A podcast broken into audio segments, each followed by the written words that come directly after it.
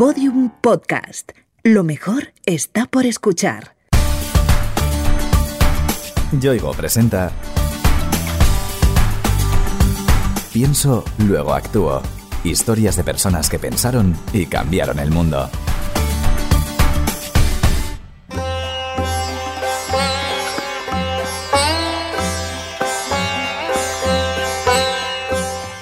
India. 1.300 millones de personas, tercera nación del mundo por Producto Interior Bruto, segundo país con la población más pobre del planeta. Entre 10 y 11 millones de niños viven en la calle, solos, sin protección familiar ni social, en condiciones extremas.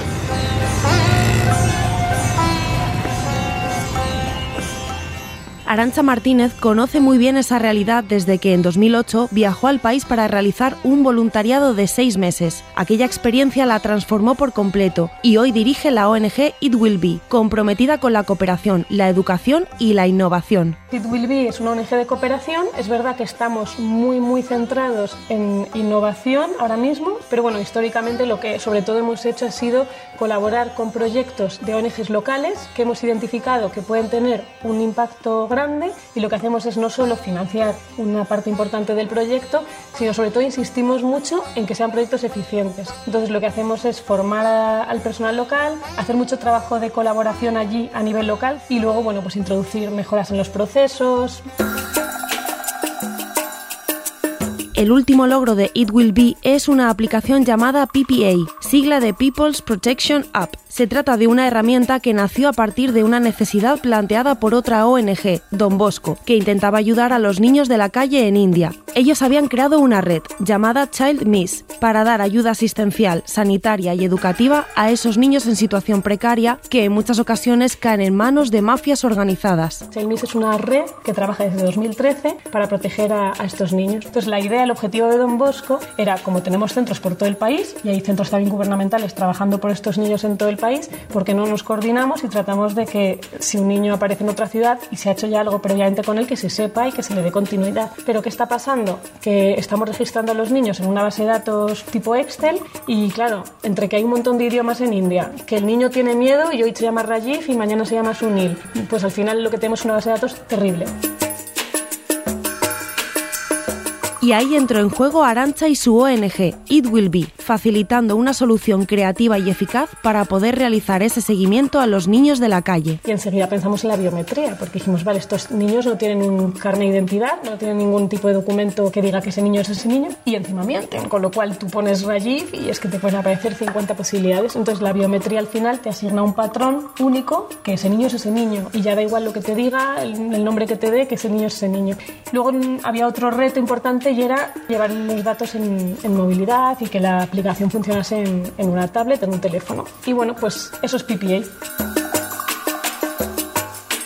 La aplicación PPA es el último logro de It Will Be, pero no es el único. Arancha creó la ONG en 2009, tras varios meses de voluntariado en India. Por aquel entonces era una joven de 23 años con una prometedora carrera en la banca de inversión, aunque el mundo del voluntariado siempre le había atraído con 13, 14 años, me hablaron de una asociación que se llama Feiluz, que trabaja con niños con discapacidades, principalmente con síndrome de Down.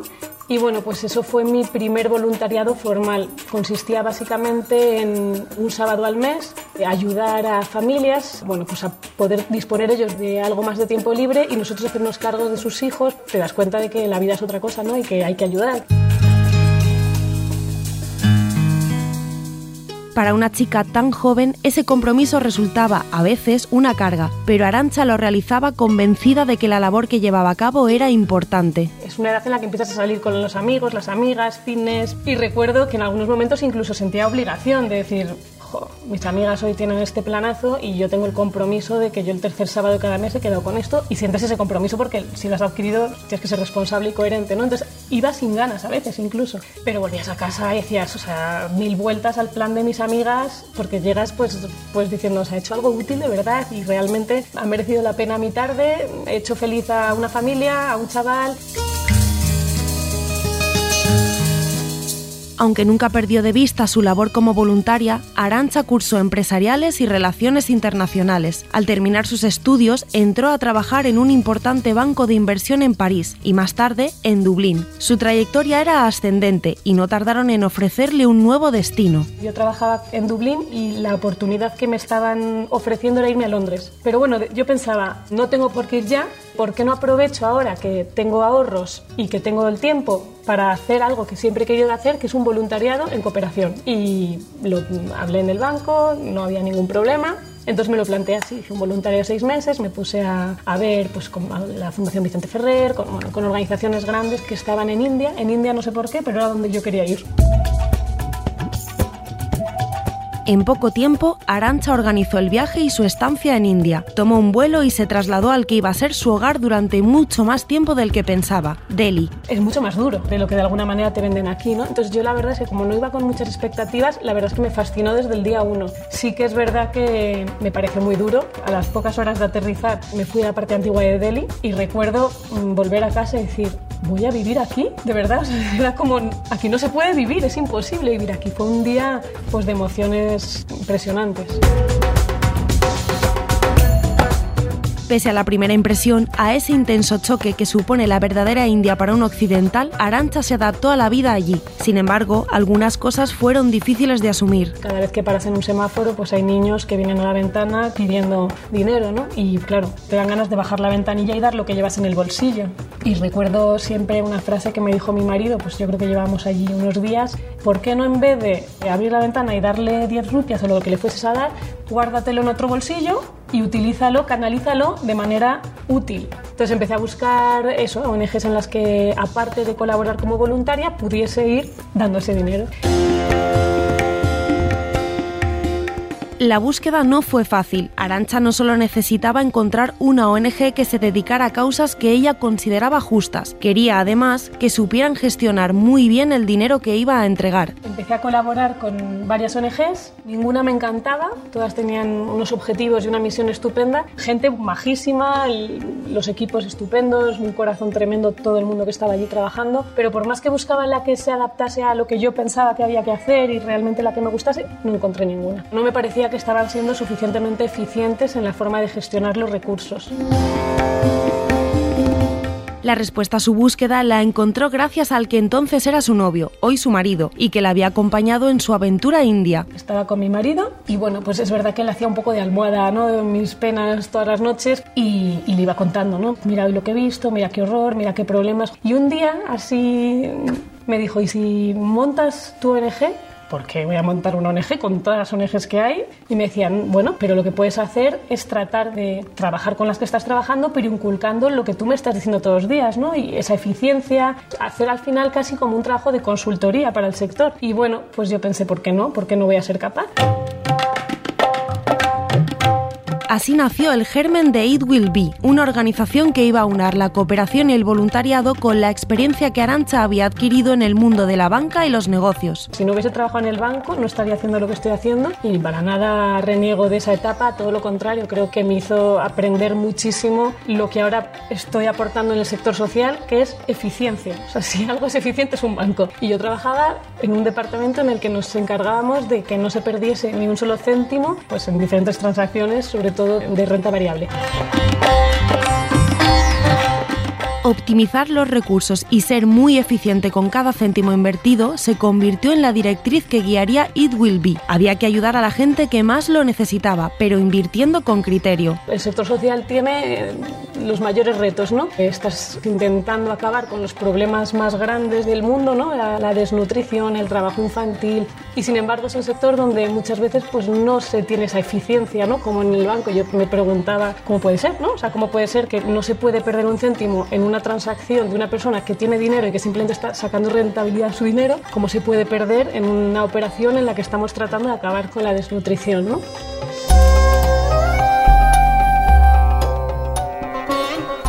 En estos casi 10 años de existencia, It ha apoyado y desarrollado proyectos contra la explotación laboral infantil, iniciativas para prevenir el abandono escolar en comunidades vulnerables o creando microcréditos para mujeres en el estado de Karnataka, una labor, esta última, de la que Arancha habla con orgullo. Hay mujeres que están siendo víctimas de una tradición ancestral terrible que básicamente consiste en que sus familias las donan a los templos, los templos las prostituyen porque creen realmente que a través de esa práctica los hombres que van al templo se purifican y bueno, lo que sucede al final es que cuando ya no sirven para nada porque tienen hijos, enfermedades, los sacerdotes los templos las echan.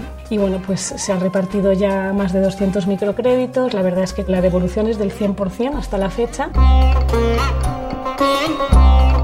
Pero de todos los proyectos realizados hasta ahora por It Will Be, hay uno en particular que Arancha Martínez recuerda con cariño, quizá porque lo llevaron a cabo en los comienzos de la ONG, con muy pocos medios y mucho esfuerzo. Fue un proyecto básicamente en el que tratamos de rescatar a 10 niñas en situación de calle. Se beneficiaron de esa casa de acogida que con poquitos recursos pusimos en marcha y que bueno, pues que supuso sacar de la calle a 7, no a las 10. Es verdad que tres de ellas pues en un momento dado se marcharon del programa, pero las otras 7 eran niñas con unas situaciones tremendas. Han pasado muchos años desde la creación de aquella casa de acogida, pero Arancha no ha podido olvidar a una de aquellas chicas, que hoy es una mujer independiente y con todo un futuro por delante. Se llama Kuzbu y es una niña a la que conocimos en un slam, que es un barrio de chabolas allí en Delhi, que tenía la gran mayoría de su cuerpo quemado. Indagando, la trabajadora social descubrió que la niña se había quemado a ella misma porque quería dar asco a los hombres que la violaban en las estaciones. O sea, tremendo. Esa niña hoy en día salió del programa, se formó, le estuvieron dando clases de peluquería, estética y esa niña hoy pues está rehabilitada, trabaja.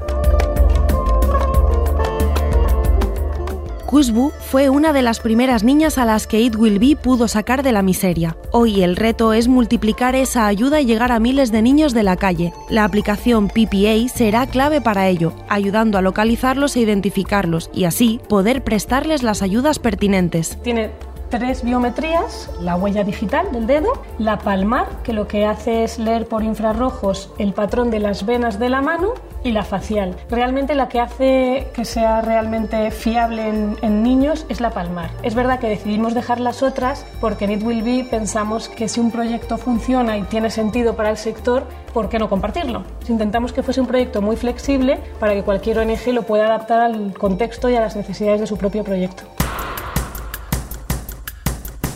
En un país como India, con un altísimo índice de pobreza y con millones de niños desprotegidos viviendo en la calle, un sistema fiable de recolección de datos es esencial para poder prestar la ayuda necesaria y no malgastar los recursos que tanto cuesta conseguir. El por qué es importante compartir los datos, que al fin y al cabo es el porqué de este proyecto, es precisamente para que si a un niño se le han hecho pruebas médicas en una ciudad y se le encuentra en otra ciudad, si se sabe ya que ese niño tiene SIDA y tiene que seguir un tratamiento, que se pueda seguirlo con la medicación. O si se le ha vacunado ya de dos o tres cosas, pues cuando llega a la otra ciudad no se le vuelva a vacunar. Primero, por optimizar los recursos del proyecto, pero segundo, por los riesgos que tiene a nivel de salud el duplicar ¿no? esas pruebas.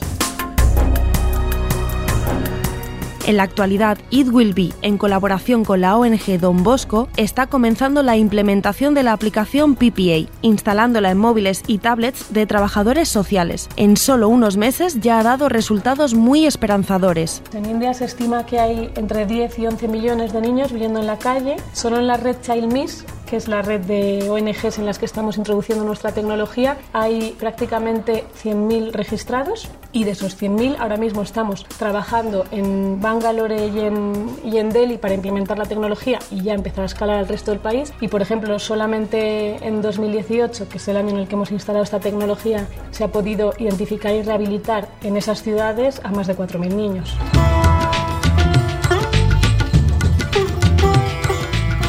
Arancha cree que aún queda mucho por hacer, pero se muestra muy orgullosa de lo que ha conseguido a través de It Will Be, una labor que ya ha sido reconocida con varios premios y galardones, aunque quizá el reconocimiento que más valora es el que viene de su entorno más inmediato, como el de su hijo Félix, de solo 7 años. Le pregunté qué estáis dando ahora en el colegio, qué estáis estudiando, y me dice, pues estamos aprendiendo sobre profesiones. Y le digo, Félix, ¿y qué hacen tus padres? Y me dice, pues papá no lo sé, pero mamá arregla el mundo. Y dije, ¿cómo mola que tu hijo piense que te dedicas a arreglar el mundo? Y bueno, pues hombre, mm, no describiría profesionalmente que It Will Be se dedica a arreglar el mundo porque es un poco pretencioso, pero me gustó como definición y sí, tratamos de hacer el mundo un poco mejor. Creo que estamos cambiando vidas, no el mundo. Y oye, ¿y por qué no cambiaremos el mundo? Pero ese cambio necesita el apoyo de todos. Si tú también piensas que merece la pena, puedes colaborar con It Will Be. A través de su página web it-willbe.org puedes hacerte socio o realizar donaciones para financiar proyectos de todo tipo. Me gustaría mucho que la gente se volviese a ilusionar con nuestro trabajo y con nuestro sector. Pues yo creo que durante muchos años ha ido como disminuyendo la motivación por, yo creo, por donar, por ayudar, por las ONGs. Creo que estamos haciendo las cosas bien, pero necesitamos mucho más apoyo.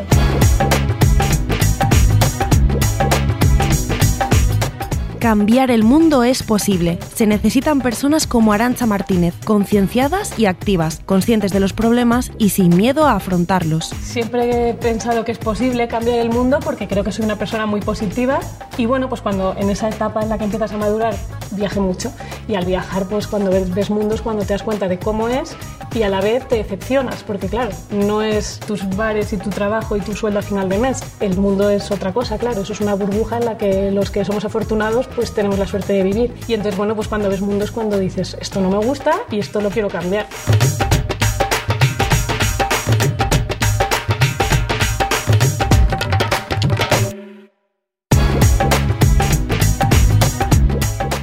Yoigo te ha ofrecido Pienso, luego actúo.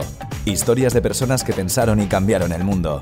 Una serie documental con idea original de Innuba y producida por Podium Podcast. narrada por Noemí López Trujillo, con guion y diseño sonoro de Alfonso Latorre.